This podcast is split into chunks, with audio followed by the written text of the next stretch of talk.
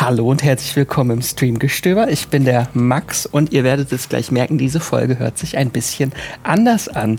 Denn äh, das hier ist keine regulär aufgezeichnete oder normal aufgezeichnete Podcast-Studio-Folge, sondern einer unserer Livestreams von Yves und Sebastian, die jede Woche immer donnerstags bei YouTube Live über die neueste Folge von The Mandalorian Staffel 3 sprechen. Und damit wünsche ich euch viel Spaß.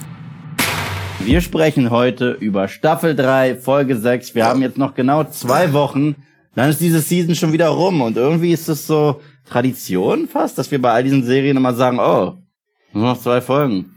Da habt ihr noch einiges zu schaffen. Aber ja, ich glaube, nach der Folge kann man das wirklich sagen. Ich mache das, was ich immer am Anfang dieser Episodenbesprechung mache. Und falls ihr das Gefühl habt, Eve ist heute ein bisschen low energy, könntet ihr recht haben. Vielleicht liegt es aber auch an der Folge. Denn ich frage jetzt einfach mal, charmant wie ich bin, in die Runde. wie hat euch Folge 6 von The Mandalorian Staffel 3 gefallen? Sagen wir mal auf einer Skala von 1 bis 10. Go, go, go, ab in die Kommentare. Sebastian wird wie immer so einen Mittelwert finden können. Ich stelle dir die gleiche Frage, mein geschätzter Kollege und Freund. Ich finde es lustig. Urs Lennart schreibt, Lizzo sollte Hocker zum Ritter schlagen. Ja, finde mhm. ich auch. Äh, ja, das war für mich eine 4 von 10. Hm. Also, das war irgendwie, ich, ich weiß nicht, was es war. Es war halt. Es war es war halt irgendwie da ganz viel haben wir gestern reingeschrieben, es hat sich wie so eine Filler Clone Wars Episode angefühlt. Ähm, dieses ganz, ich meine, ich fand sie wie auf eine merkwürdige Art und Weise witzig, dass äh, Jack Black und Lizzo da irgendwie plötzlich auftauchen, auch wenn das irgendwie sehr, sehr merkwürdig war. Ähm, ich fand diesen ganzen Plot, dass sie da so, du meintest gestern, als wir es geguckt haben, so ein bisschen so Blade Runner-mäßig da irgendwie durch die Stadt rennen und äh, Androiden jagen. Nee, so, weiß ich nicht. Also, und dann diese ganze Auflösung mit dem Darksaber, das war halt so schnell hingerotzt irgendwie. Das fand ich echt ein bisschen langweilig. Aber ich bin erstaunt. Ähm, Oh, Erik Schmalz hat uns fünf Euro gespendet. Danke. Äh, vielen Dank. Ähm, hi Yves und Sebastian, mal eine Frage an Yves, der sogar auch Sebastian, wie fandest du der gestiefelte Kater 2? Oh, ja, ähm, wir haben den vor zwei Wochen zusammen geguckt. Ähm, ich muss dazu sagen, uns wurde quasi von jedem auf der Welt erzählt, dass der gestiefelte Kater 2 schon fast ein religiöses Erlebnis ist. Dass es einer der tollsten Filme aller Zeiten ist. Und definitiv einer der tollsten Filme, die in letzter Zeit in die Kinos gekommen sind. Deswegen dachten wir uns, okay, den schauen wir uns jetzt an. Und ich fand den richtig niedlich, ich fand den richtig gut. Aber dieses gigantische Echo da draußen, das verstehe ich nicht wirklich. Ich habe auch den ersten nicht gesehen, also äh, den ersten gestiefelten Katerfilm habe ich nicht gesehen. Ich habe nur die Shrek-Filme gesehen, also kannte ich die Figur. Und ich fand, es war ein wundervoll animierter, süßer Familienfilm mit ein bisschen mehr Emotionen und Tiefgang, wo auch Erwachsene Spaß mit haben können. Aber so dieses gigantische Echo so aus allen Ecken, dass das so eine Wucht ist, kann ich irgendwie nicht unterschreiben. Okay, gut. Gestiefelte Kader haben wir abgefrühstückt. Äh, Jays Channel gibt 5 von 10. Mich hat die Folge ein bisschen an iRobot erinnert, als Mendo diesen Superkampfdruiden umgehauen und verfolgt hat. Ist echt durchwachsen hier heute. Einige geben echt so acht bis sieben. Mhm. Da habe ich aber auch ganz viel so drei, ähm, zwei. Lee Hunter schreibt, Jack Black war too much. Ähm, wir haben Jack Black 9 von 10, die Folge nur 5 von 10. Ganz viele lieben es einfach nur wegen Jack Black. Mm. Ähm, 5 von 10 schreibt Real Robin.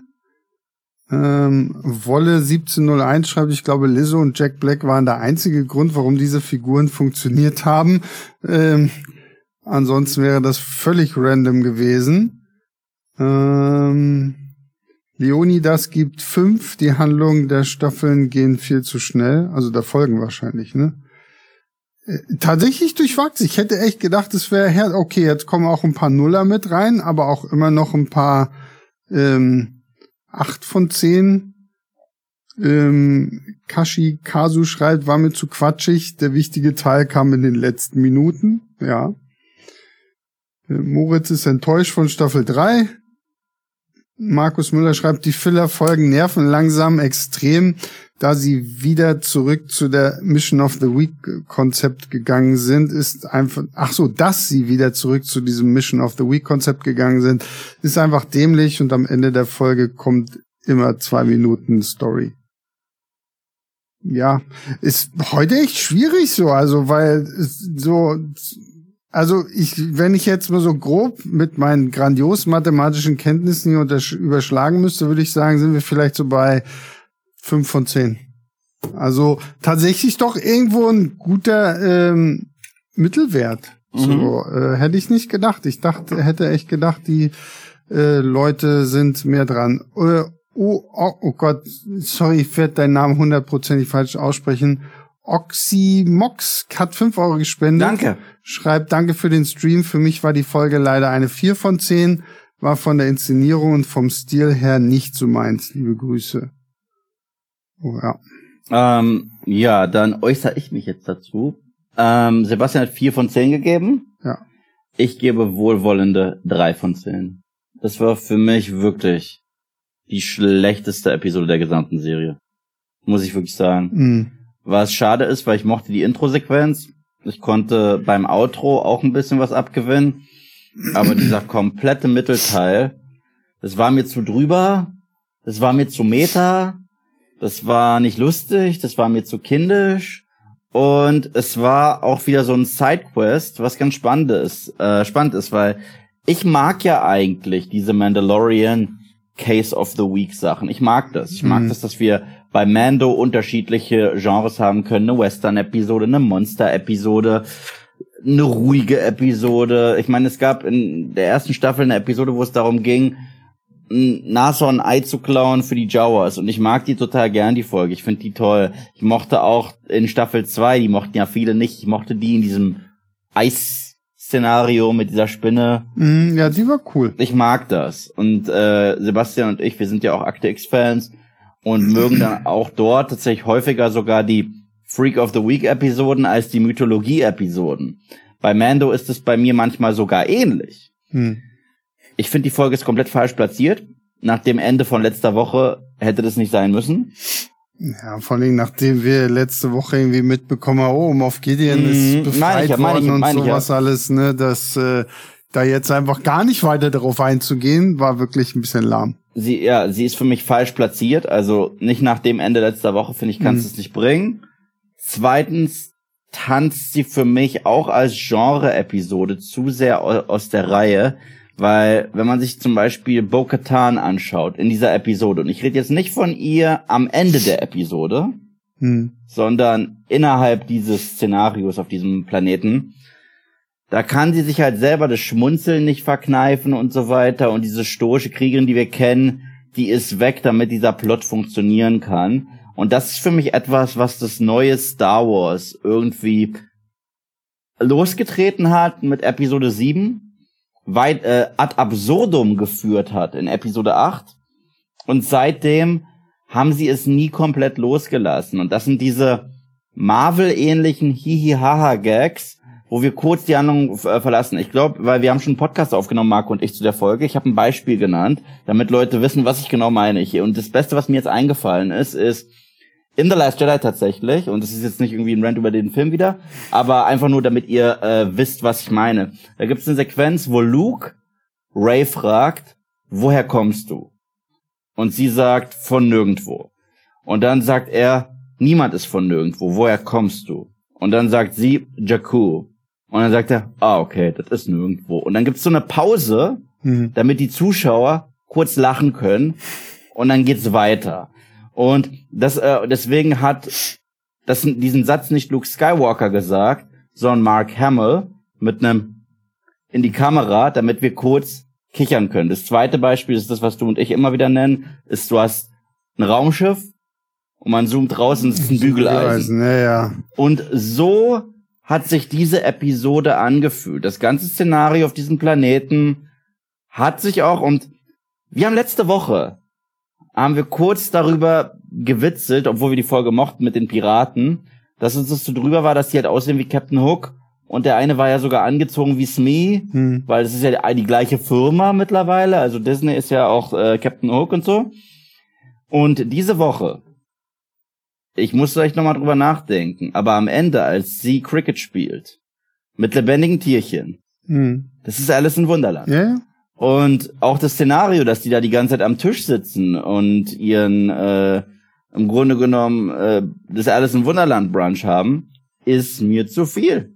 Und äh, ich kann das halt nicht mehr in Kontext bringen von der Serie, die sich sonst sehr, sehr ernst nimmt. Ja, es hat halt, wie du schon meintest, ne, Tonali von der Tonalität her irgendwie überhaupt nicht mehr gepasst so und ich finde, die Serie ist für mich jetzt mittlerweile eigentlich auch weg von diesem ständigen Monster of the Week oder Episode, irgendwie sowas so.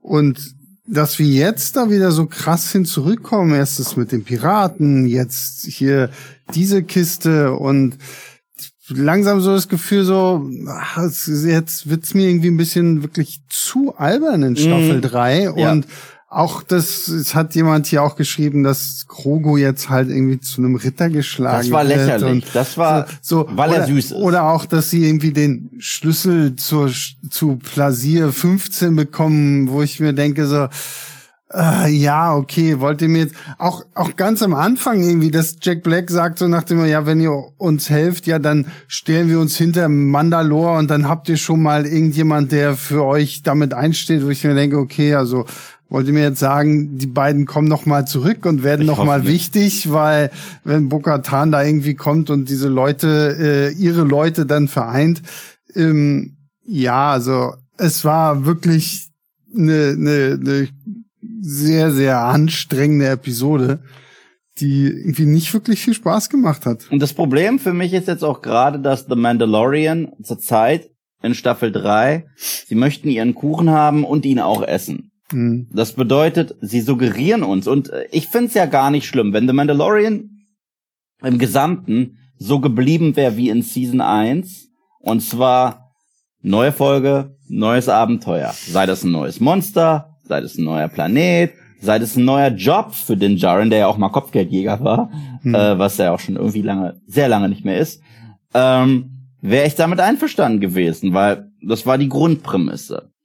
Seit Staffel 3 suggeriert uns diese Serie, das große Ganze ist jetzt sehr wichtig. Sehr wichtig. Also sowohl die, wo sich das hinentwickelt mit den Mandalorianern, als auch darüber hinaus. Ich meine, wir hatten eine ganze Episode auf Coruscant.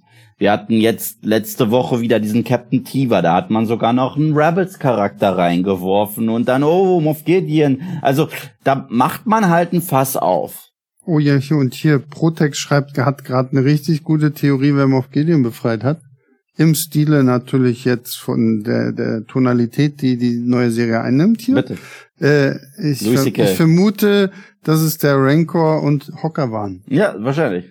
Und hier, MJ hat uns fünf Schweizer Franken und null Rappen gespendet. Vielen Dank dafür und spricht mir da echt so ein bisschen aus der Seele. Ich hatte so Vorfreude auf diese Folge und wurde leider auch sehr enttäuscht. Nicht gerade Niveau von Episode 8, aber das ist auch kaum möglich. Ähm, mit dieser Vorfreude, das hatte ich auch. Und zwar, was eine Bryce Dallas Howard Episode gewesen ist. Und ich meine, sie hat in Staffel 1 diese Sieben Samurai Episode gemacht, wo sie da in diesem Dorf sind und äh, gegen diese ganzen Räuber da und sowas kämpfen. Und sie hat ja in Staffel 2 überhaupt erst die Einführung von Bo-Katan Genau. gemacht und ja auch sehr viel inszenatorisch, so ich glaube in, in, in der Staffel 2 äh, Staffel 2 Folge hat sie auch viel hier Apollo 13 und sowas nachgemacht von ihrem Vater und Oh, da ja. hatte ich echt irgendwie gedacht so okay, jetzt jetzt kriegen wir halt wieder so eine richtig schöne Highlight Episode. Und sie hat die beste Episode in The Book of Boba Fett gemacht.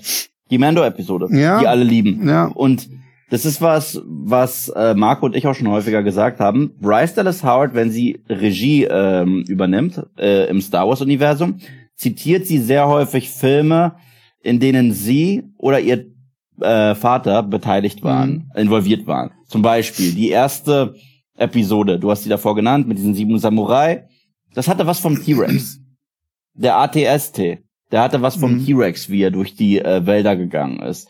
In der zweiten Folge, die sie gemacht hat, Apollo 13, sehr richtig, aber auch der Mosasaurier aus Jurassic World, Mhm. der da fast Baby Yoda, ich weiß, er ist Grogu, aufgegessen hat. Und in ähm, der Boba Fett Episode, die sie inszeniert hat, hatte man ja wirklich noch mal Terminator Vibes, Na, wo man gesehen hat, ich, wie hieß diese Nacht der tausend Tränen oder irgendwie Mhm. sowas? Und es sah ja aus wie bei Terminator Salvation, in dem sie mitgespielt hat. In dieser Folge hat sie meiner Meinung nach ein paar der bescheuertsten Elemente aus Jurassic World inszenatorisch übernommen tatsächlich. Und zwar ohne den Payoff. Und ja, der erste Jurassic World hatte irgendwo einen Payoff. Was ich damit meine ist, wir kommen an auf so einem sehr schon fast kommerziellen Planeten, reisen da in so einer Kugel rum, die schon fast schaustellend da ist, damit man betrachten kann, wie schön das ist, kommen auf diesem Plateau an. meine Güte, man merkt richtig, dass du das heute alles schon mal mit Marco durchgesprochen hast. Ah, das habe ich aber gesagt. Das ja, ja, Markus ja, Idee. ja, ich, nee, ist mir schon klar, aber kommen so viele Ideen, ich sitze einfach nur und hör zu. Ja. Sorry, sorry, sorry, sorry. Nee, nee, Soll ich noch zu Ende bringen? Ja, ja, na klar. Okay. Ähm, und wenn wir auf dem Plateau ankommen, ähnlich wie bei Jurassic Park und ähnlich wie in der Verarsche von Jurassic Park von den Simpsons, wodurch, wovon lebt dieses Plateau? Von Droiden. Das ist die eine Attraktion, die sie haben. Und es ist genau die Attraktion, die Probleme macht. Und wir haben auch das Control Center und so weiter. Das ist sehr, äh, ist halt die schlechte Version davon. Na, ich fand's schön, was du meintest, als wir die Folge hier im Büro geguckt haben, ist so, woher, woher zur Hölle wissen die beiden, dass sie ausgerechnet zu diesem Planeten müssen? ja, genau. So, stand das irgendwo im Mendo-Forum? Ach, übrigens, heute chillen wir auf Plasier 15, weil die bezahlen uns gut. Was ich mochte, war das Intro. Hm? Dieses mit diesen Quarren. Ja. Und der Mon Calamari Prinz da, das war, ja, ja. Da haben wir wieder ein bisschen Tentakel-Action im, im neuen Star Wars gehabt. Und äh, ich, äh, es gab ja eine Folge, äh, wirklich bei Clone Wars, mit diesem Unterwasserkrieg zwischen diesen zwei die war Völkern. mega, die war echt gut, ja. Und äh, das gibt ja nur mal ein Gewicht, dass es da so eine verbotene Liebe gibt. Ja, du, ich fand es auch spannend, also dieses Intro, da dachte ich echt, okay, cool, vor allem, wenn Mhm. diese Quarren-Kapitänin da ja auch, ne, und unser großes Imperium und äh, sich da so richtig einschleimt und sowas alles, so dachte ich, okay, krass, jetzt wird das jetzt vielleicht auch so ein bisschen dahingehend aufgebaut, was wir ja in der letzten Episode am Ende gelernt haben, Mhm. dass so das Imperium irgendwo ja doch noch da draußen ist und dann Ja, ich dachte, das ist die Rückkehr von Moff Gideon. ja, und dann ist es halt so, ah ja, okay, erinnert euch mal noch an die restlichen Typen von, von Bokatans Truppe. Das sind die jetzt so. Mhm. Und äh, ja, fand ich, da, da hätte ich es fast schon interessanter gefunden, wenn wir einfach mal so eine Episode dieses alte Team bei ihren Kopfgeldaktionen so erlebt Ja, hätten. Und dann hättest du halt immer irgendwie mitgekriegt, dass Bokatan und äh, den Jaren immer so, gerade wenn die weg sind, tauchen sie auf dem Planeten auf. Ja, okay, ja, die sind jetzt da, und so dass du so eine kleine Schnitzeljagd hast, wo du die verfolgst und am Ende treffen sie die dann und dann gibt's halt große Schlacht und keine Ahnung was. Ja, also ich fand schon irgendwo cool, dass diese Mandalorianer so eine imperiale Infrastruktur richtig haben. Hm. Also, dass sie da so einen Sternkreuzer haben und da zitieren die halt auch den allerersten Star Wars Film, wie der da durchs Bild fliegt am Anfang.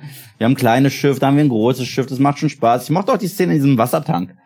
Hm. Also, wo diese Lady da Mhm. drin gebar, ich mag sowas. Ich mag diese weirden. Hier wird gefragt, glaubst du, dass wir die Mon Calamari noch mal sehen oder war das jetzt nur Diesen oder im Gesamt? Nein, im Gesamten. Ja, sehen wir ja ständig. Nein, aber ich meine, ob man auch noch mal auf den Planeten Ach und so. sowas alles. Ich glaube, das war hier echt nur so, damit man mal Member. so, ja genau, so ein bisschen Easter Egg und sowas alles. Ja, und, und, und ich muss auch sagen, der Titel der Episode ist irreführend. Und äh, ist auch eigentlich ein falsches äh, Marketing. Weil die Folge heißt Guns for Hire. Das würde halt zu meinem, meinem Pitch passen. Total. Also entweder würde das, äh, das ist, das kann ja eine Doppeldeutigkeit sein, wenn Mando und Bo-Katan wirklich angeheuert werden, wieder für so einen Söldnerjob, was nicht der Fall war, Hm. oder die tatsächlichen Söldner, die wir am Anfang sehen, die halt die Überbleibsel von Bo-Katans Truppe sind. Ja. aber die machen, äh, die haben eine Screentime im Gesamten von zweieinhalb, drei Minuten. Und die Episode so zu nennen, finde ich halt falsch. Ja.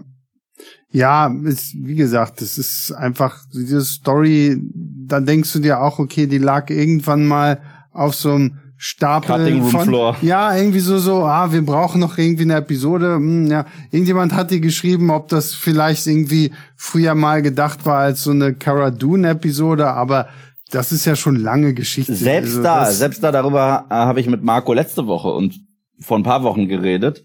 Äh, sie wäre sonst Teil gewesen der Show Rangers of the New Nee. Republic. Ja, aber weil letzte Woche ja zum Beispiel hier Captain Tiva mit dabei war. Das glauben wir. Also wir glauben, dass so dieser Plot rund um Captain Tiva und das, was wir auf Coruscant Mhm. gesehen haben, das sind verworfene Pläne gewesen für Rangers of the New Ja. Republic, weil es da auch irgendwie hingehört. Aber das hier passt ja nirgendwo hin. Das passt weder zu Rangers of the New Republic, das würde nicht in Boba Fett passen, das würde nicht in Ahsoka passen und es passt auch nicht in Mando. Es ist halt Nee, da. Es ist halt, ja, und es ist halt wirklich einfach irgendwie so ein Fremdkörper und das, wo ich mir auch denke, okay, bei einer Staffel, die acht Episoden hat, Hm.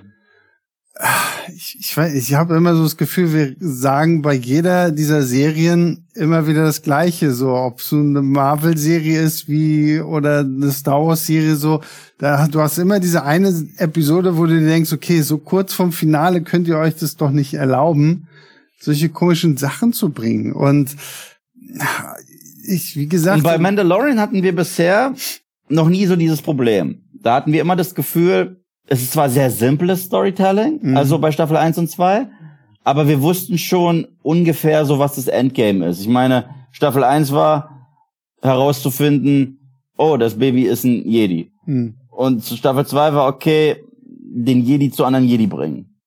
Aber sehr einfach. Aber, aber, und auf dem Weg gibt's halt Abenteuer. Und Deswegen war der Weg wichtiger als das Ziel bei The Mandalorian. War halt wie so ein Videospiel. So, wo äh, diese Einzelquests halt sehr wichtig sind. Und ich mag ja sowas ganz gerne. Aber diese Staffel, wie ich davor angedeutet habe, sie möchte ihren Kuchen haben und ihn auch essen. Das bedeutet, sie will immer noch diese Einzelquests haben, führt die aber ad absurdum und gleichzeitig machen sie halt so ein Fass auf und deuten so viele Sachen an, ohne dann den dazugehörigen Payoff abzuliefern bis dato. Ja, absolut. Und ähm, dann helfen dir auch nicht Jack Black und Lizzo oder Christopher Lloyd, aka Doc Brown, so, weil, also Doc Brown fand ich zum Beispiel auch gnadenlos Verschwendet. und verschwendet und unterfordert da, da sitzt man ein bisschen auf dem Stuhl und Man hat, das war's so, also man hat ihm sogar die Regieanweisung gegeben, habe ich das Gefühl. Sprich so, wie du Doc Brown spielst, wenn du ihn mittlerweile memest in einem Sketch. Ja. Weil, Marty, Marty, I can't. Ja, ganz viele haben hier tatsächlich auch geschrieben, so, das fühlt sich an wie so ein SNL-Sketch. Weil auch dieses, wenn, wenn Lizzo irgendwie Baby Yoda streicheln möchte und den Jaren noch sagt, na ja, mit Fremden hat er es nicht so, und dann lockt sie ihn mit so einem Stück Fisch und dann Und er springt er dahin und dann ist es fertig und dann darf er irgendwie die ganze Zeit gekrault werden und ja, hier kommt immer wieder die Frage auf, warum ist Grogu jetzt ein Ritter? Keine Ahnung. Frag nicht. Es ist halt jetzt einfach so. Er ist jetzt ein ritterlicher Mandalorianer-Anwärter mit Jedi-Fähigkeiten. Ist richtig krass. Ja. Also der, der ist irgendwann so OP, weil er alles kann. Und das Problem Und ist ist nicht mal Lizzo und Jack Black. Das Problem ist, dass Lizzo und Jack Black sich so anfühlen, als wären sie auch nur Lizzo und Jack Black. Also sie fühlen sich nicht an ja, ja. wie Charaktere. Äh, um ein Gegenbeispiel zu, äh, zu liefern. Ich meine, Jack Black, erstens, der ist ein ziemlich guter Schauspieler. Also Mhm. der, der kann auch was anderes. Und wer jetzt zum Beispiel den Super Mario Brothers demnächst schaut im OV, er verschwindet ja in der Stimme von Bowser. Hm. Also das macht er ganz toll. Äh, hier ist es einfach Jack Black. Also ich habe mir auch seinen Namen nicht merken können, weil es ist Jack Black. Ja, irgendwie Captain Bombardier oder irgendwie Keine sowas. Ahnung. Aber ja, da, da gebe ich dir vollkommen. Und das finde ich dann halt schade so, weil am Ende ist es halt wirklich nur Jack Black in einem netten Kostüm. Mhm. Und das Und ist ich meine, ich, ich finde zwar irgendwie nett, dass sie bei ihm jetzt sagen so, okay, er hat früher auch fürs Imperium gearbeitet, weil er hat ja das gleiche Mhm. äh, Abzeichen da wie hier Elijah Kane und dass er halt früher irgendwie mal wer gewesen ist beim Imperium und jetzt hat er es trotzdem irgendwie geschafft und bla bla bla. Also so mit den Versatzstücken, die in dieser Episode drin sind, hätte man ja durchaus irgendwo auch was Interessantes erzählen können. Ich meine, wir haben ja noch gar nicht über diese merkwürdig absurde Sequenz in dieser Druidenbar gesprochen, Mhm. wo der der der Druiden äh, hier hier Bartresen, man, wie sagt man denn, Barkeeper, ähm, halt irgendwie sagt so, oh, und äh, wir haben Angst, dass wir durch Menschen ersetzt werden und äh, wir wollen doch unseren organischen Freunden dienen und bla bla bla, wo ich mir auch denke so, wo kommt denn das jetzt auf einmal her? So, das wurde nie vorher irgendwie angedeutet, dass das jetzt für die auf irgendwie ein Problem ist.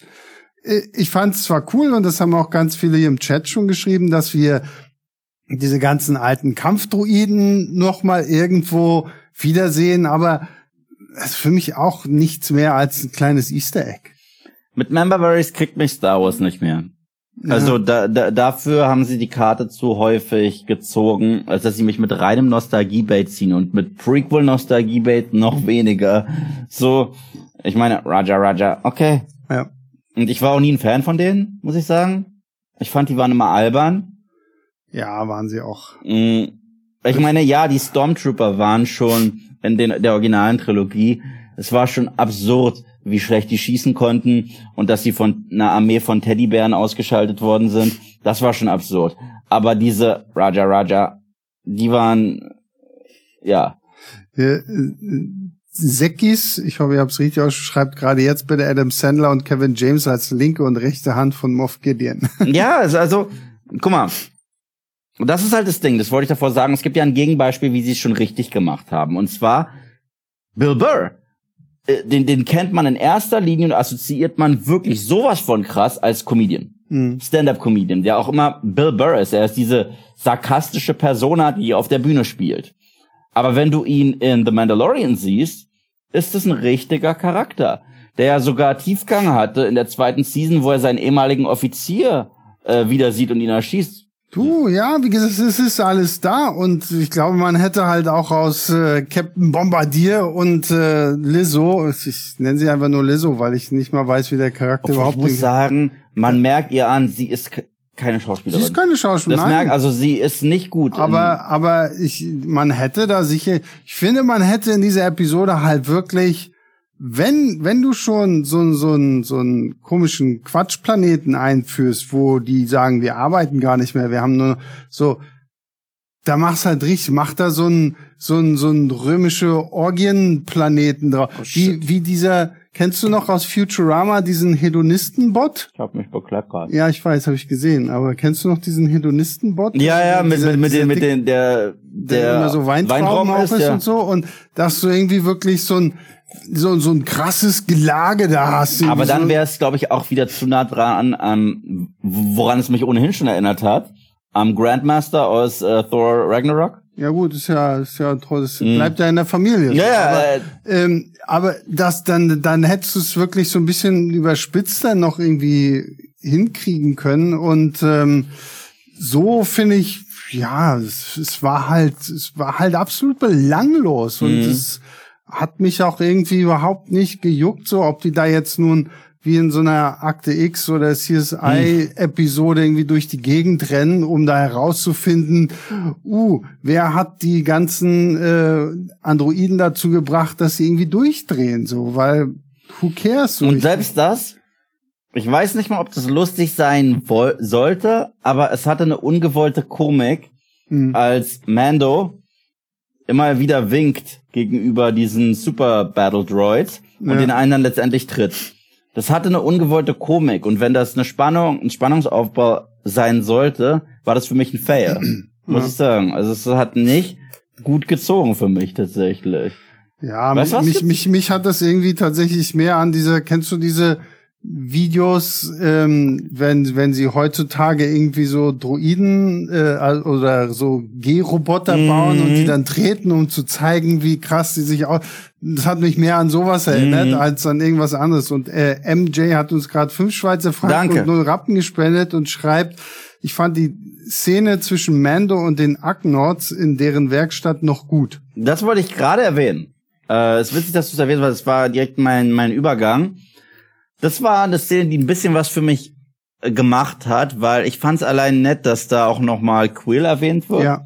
Und und ja, da kommt wieder mein Soundtrack Ohr.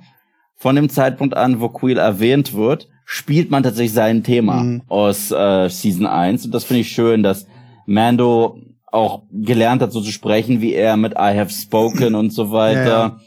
Ja, das war wirklich schön, weil ich meine, Quill, der gute Mann ist gestorben für Baby Yoda, für Grogu. Das war damals Und voll schrecklich. Das war, das war furchtbar. Quill, Quill! Und dann siehst du einfach, wie er da liegt Ja. und sein Leichnam noch ein bisschen raucht. Und, ja, und ähm, dass man hier zumindest noch mal irgendwie auf die eingeht und das ja offensichtlich sein Name ja auch wirklich noch was bedeutet so. Ne? Mhm. Und da fand ich zum Beispiel halt auch, da, da hat mich so dieses, dieses Geplänkel zwischen Bokatan und den Jaren nicht so gestört, so das, weil, weil hier war das wirklich so, so, wir versuchen jetzt Mulder und Scully in Space zu machen. Und hier, wenn sie halt zu ihm sagt, so, jetzt lässt du mich mal machen, ne? Und äh, versucht dann zu reden und dann sagt er, ich bin Din Djarin von da und da und hier I have spoken und so. Das, das ist so, in seinen Reisen durchs All mit Grogu und auch nicht, hat er halt noch mehr Erfahrung gesammelt, wie er mit diesen Leuten umzugehen hat. Und das fand ich irgendwie war auch ein schöner Aufbau auf das, was wir halt in Staffel 1 mit ihm so und äh, Quill hatten. Und das ist auch das, was ich tatsächlich an dieser mandalorianischen Ehrenkultur mag, dass sich den Jaren, egal wo er hingeht, er eignet sich irgendwie so ein bisschen Mhm. Respekt vor diesen anderen Kulturen da irgendwie innerhalb von Star Wars an. Ob es die Art und Weise ist zu reden, äh, weil er Quill war für ihn da und deswegen ist es wie so ein Blutschwur und deswegen spricht er auch I have spoken. Oder er war ja sehr feindselig gegenüber den Jedi eingestellt. Mhm.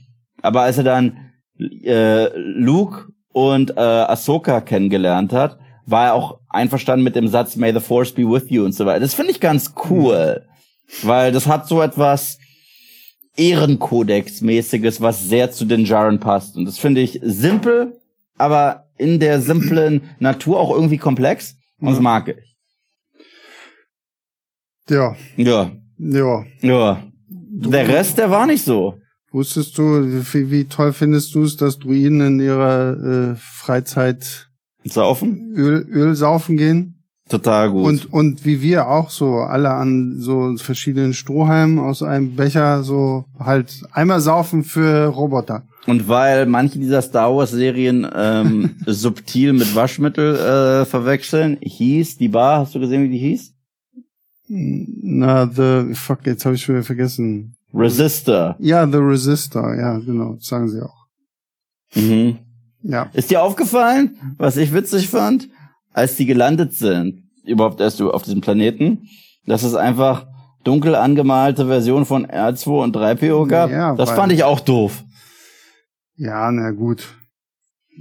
Also wie gesagt, Sind halt wenn wenn wenn wenn es ein ehemalige Astro imperiale Ja, ja, wenn, nein, wenn es einen Astromech-Droiden gegeben hätte, okay. Ein Dolmetscher oder Protokolldroiden, okay. Mhm. Aber dieses Pairing und die beiden nebeneinander stehend, das war wieder, äh, äh, äh. Ja, na klar. Aber wir kommen doch mittlerweile nicht mehr ohne aus. Ja, das war mir wieder ein bisschen zu, zu drüber. Hier, Steve Russ äh, fasst es irgendwie sehr interessant zusammen. Er hat uns 10 Euro auch gespendet. Danke. Vielen lieben Dank dafür und schreibt, äh, Disney gelingt es traurigerweise seit Jahren, die Prequels immer besser aussehen zu lassen und das waren schlechte Filme. Ja. Ich habe diese Episode nach 10 Minuten ausgeschaltet. Das war's für mich. Ja, Ja, also, ähm, es ist, es ist äh, halt auch komisch, wenn du dir die Trailer anschaust, wird dir suggeriert, dass du in dieser Staffel ein Epos kriegst. hm. Und diese Folge gehört da einfach nicht rein. Ja, vor allem, ich meine, sie haben uns ja auch ein Epos äh, angedeutet mit den zwei Episoden in The Book of Boba Fett, wo es dann hieß, so, du musst zu den Living Waters unter den Minen von Mandalore. Und, Und, jetzt da, und denkst dann du dir, verfehlst du eine Stufe und, ah, pff, dann denkst du dir so, boah, krass, was passiert jetzt hier? Und dann ist es in Folge zwei schon irgendwie, und das Absurde ist ja, wir haben saßen das ja, gefeiert. ja eben, wir saßen noch hier und haben es eigentlich gefeiert, dass sie so schnell das hier durchziehen. Aber wenn ich jetzt sehe, dass sie so schnell durchziehen, dafür, dass ich dann irgend so eine komische Piratenepisode habe, dadurch, dass ich jetzt was auch immer diese Episode hier gewesen sein soll, habe, finde ich es echt schon wieder ein bisschen. Also dann hätte ich lieber ein bisschen mehr so diese Erforschung von Mandalore gehabt, Mhm. vielleicht so ein bisschen mehr diesen Konflikt mit Bokatan und den den Passwissler und so. Ja. Das das ist alles relativ schnell. Oh, du hast meinen Sohn vor dem Flugmonster gerettet. Wir sind jetzt beste Freunde und äh, alles ist gut so. Also da, da hoffe ich mal, dass wenn jetzt irgendwie noch mal Moff Gideon oder irgendwer auftaucht, dass es nicht halt dann auch so, ah, du bist Moff Gideon, piu, piu, piu, piu, piu, und dann vorbei. Ja, das ist halt, wir sind halt zurückgekehrt zu diesem Trope aus Season 2, über den ich Witze gemacht habe. Und zwar diesen, wir kommen an einem Planet an. Oh, wisst ihr, wo ich die Jedi finde? Nein, aber ich kann euch helfen, Hm. wenn ihr mir helft. Und dann hier ist ein Hinweis, wir gehen zu dem Planeten und es wiederholt sich. Und davon haben wir uns eigentlich entfernt. Und ich so, weil Progress und so. Hm. Und diese Woche war das schlimmste Beispiel davon. So, wir wollen jetzt wissen, wie es weitergeht mit Mandalorianern. Okay, wir haben zwei Gag-Charakter, äh, Charaktere, die sagen, wir helfen euch, wenn ihr für uns einen spaßigen Detektivfilm durchlebt. Und ich, da ist ja selbst das Nashornei irgendwie charmanter gelöst. Das stimmt. Viel. Äh, Luis hat uns gerade 5,99 gespendet. Vielen Dank. Und schreibt, in den Klonkriegen konnten die B2-Kampfdroiden nur langsam gehen. Aber der in dieser Folge sprintet und springt einfach mal durch die halbe Stadt.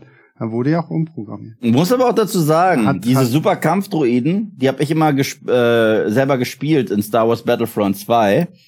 Und da konnten die auch sprinten. Ich fand, die waren mega. Das hat richtig Spaß gemacht mit denen, weil du konntest solche Raketen aus deiner Faust schießen. So wie Iron Man. Ja, so ein bisschen. Das hat richtig Fun gemacht mit denen. Also die, die finde ich cool. Das habe ich auch. Ich weiß, ich habe das auch schon im Podcast mit Marco erwähnt, aber wir sind jetzt zuerst.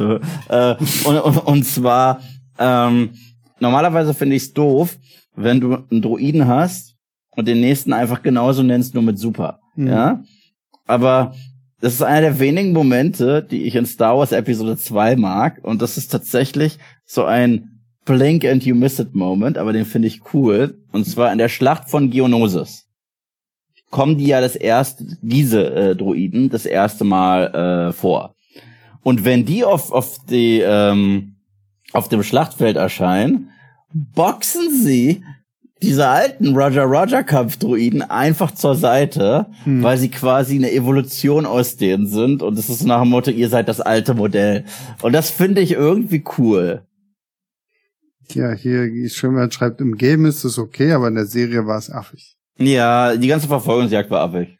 Ja, na, es war auch keine wirklich spannende Verfolgungsjagd. Ne? Also es war halt, ich meine, man hätte auch das ja irgendwie interessant machen können. Und ich meine, so ein bisschen so die Blade Runner Anleihen auskosten, das wäre ja auch vielleicht durchaus interessant gewesen. Aber Es wäre auch interessant gewesen, mehr darauf einzugehen, weil er sagt ja wortwörtlich, you had me at Battle Droids, Mhm. weil er ja mit denen noch so sein. Trauma verarbeiten will. Und ich dachte, oh, wird das vielleicht wieder Thema? Nö.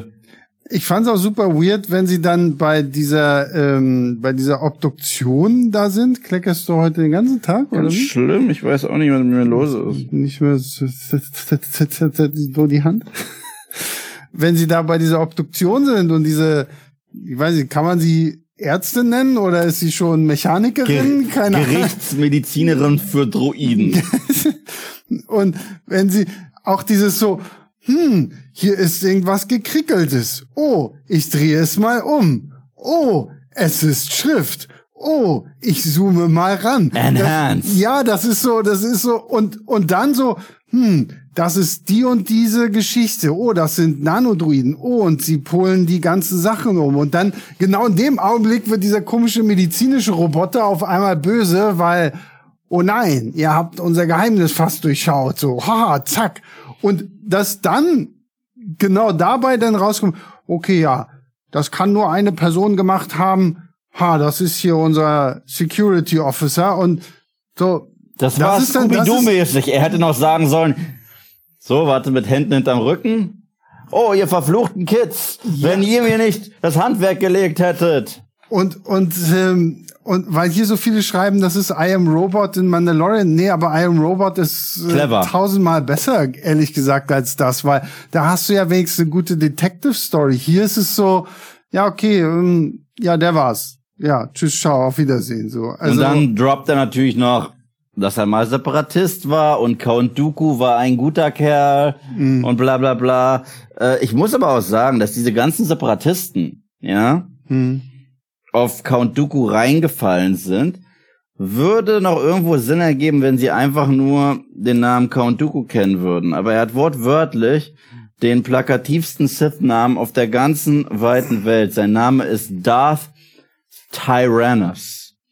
Und dann denk, ich fand diesen Namen mal doof, muss ich sagen. Ich, ich, äh, von allen Sith-Namen fand ich Darth Tyrannus das ist so wie Captain Man Awesome. Das ist so, das ist so wie Will Smith in, in, in After Earth, das ist Cypher Rage. Das ist, der Name ist Programm und das finde ich halt doof. Das ist irgendwie, ja, man kann auch sagen, Darth Sidious wegen Insidious und so weiter, aber Darth Tyrannus war mir immer zu drüber. Hier, der Jurassic Park Kanal hat gerade zwei Euro gespendet und schreibt, Danke. habt ihr die Boba Vespas gesehen? Weißt du, du ja, ich, ich nicht. Hab, ich hab, meinte auch sie, boah, guck mal, guck mal, da sind schon wieder so eine komischen Vespas. Ähm, ja. Ich habe die, ich hab die übersehen. Vielleicht hat mein Gehirn mich einfach geschützt und gesagt, na, na, na, na, na. Ja, ja. Ja, dann, ähm, damit wir mal den Übergang haben, lese ich mal die äh, 10-Euro-Spende von Krom hier vor. Ich finde, dass Mendo immer mehr zu einer Nebenfigur in seiner eigenen Serie wird. Ich will sehen, wie er Grogu zu einem Mandalorianer ausbildet. Stattdessen ist er in der Staffel nur Anhängsel von Bo. Da muss ich dir leider recht geben. Mando hat in dieser Season kein Arc. Und das kann ich über keine anderes. Er hatte einen größeren Arc in The Book of Boba Fett. Hm. Weil wir da eine Seite an ihm kennengelernt haben, die wir noch nie gesehen haben. Und zwar er vermisst Grogu und ist gleichzeitig in einer Identitätskrise, weil er quasi verstoßen ist als Mandalorianer. Das heißt, auf was stützt er sich? Auf sowas wie eine alte Freundschaft und Schuld gegenüber Boba. Das gibt ihm diese dreidimensionale Art, die Boba nicht bekommen hat. Ja. Aber jetzt in seiner eigenen Serie.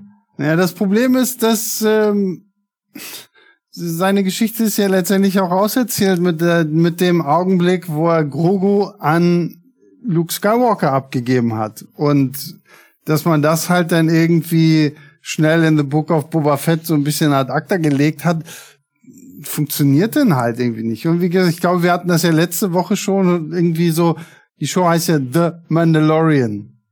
Und es gibt ja Din Djarin als Mandalorian und es gibt Bo-Katan als Mandalorian. Das, das, das finde ich trotzdem lahm, weil er ist auf allen ja, Postern und es ist ja, seine na Show. Klar, na klar, aber wie gesagt, Chrome hat schon recht so, ne? Sie, sie hat halt im Augenblick einfach die viel, naja, vor allem sie hat aber auch die viel interessantere Storyline, weil ich meine, wir haben am Ende von Staffel 2 diesen Moment, wo Din ihr das Darksaber geben will und Moff Gideon ja nochmal sagt, das kann sie nicht einfach so annehmen. Sie muss es im Kampf gewinnen. Das sagt er auch wortwörtlich. Sie muss es im Kampf gewinnen.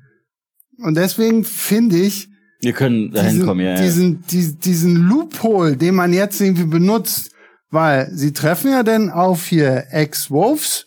Sie fordert ihn zum Duell raus, die kämpfen, bum, bum, bum, da gibt's ein bisschen, fliegen sie ein bisschen durch die Gegend. Ich weiß nicht, ich fand die, diese Sequenz, war, war nett. nett, aber jetzt auch nicht berauschend.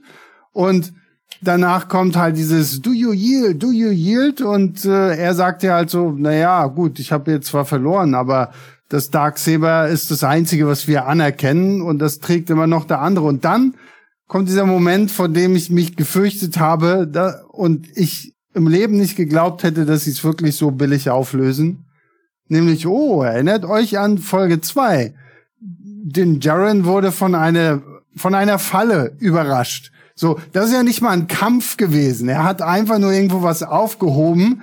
Da ist kam eine, einfach Krang aus dem Technodrome. Ja, und ist halt in eine Falle getreten. Dadurch hat er halt seinen Darksaber und alle Waffen verloren.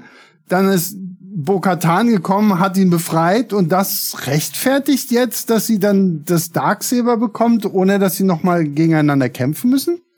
Und wenn er das wusste, dass das so einfach ist, warum hat er es ihr nicht direkt nach am Ende der Folge überlassen? Ja, Dann weil- wäre es zumindest, weißt du? Ja. Jetzt, jetzt wirkt es halt so aus dem Hintern gezogen. Wenn er am Ende von Folge zwei gesagt hätte, ich wurde besiegt, das äh, Darksaber ist bei dir gelandet und du hast es benutzt, um mich zu befreien, jetzt gehört es dir. Ja.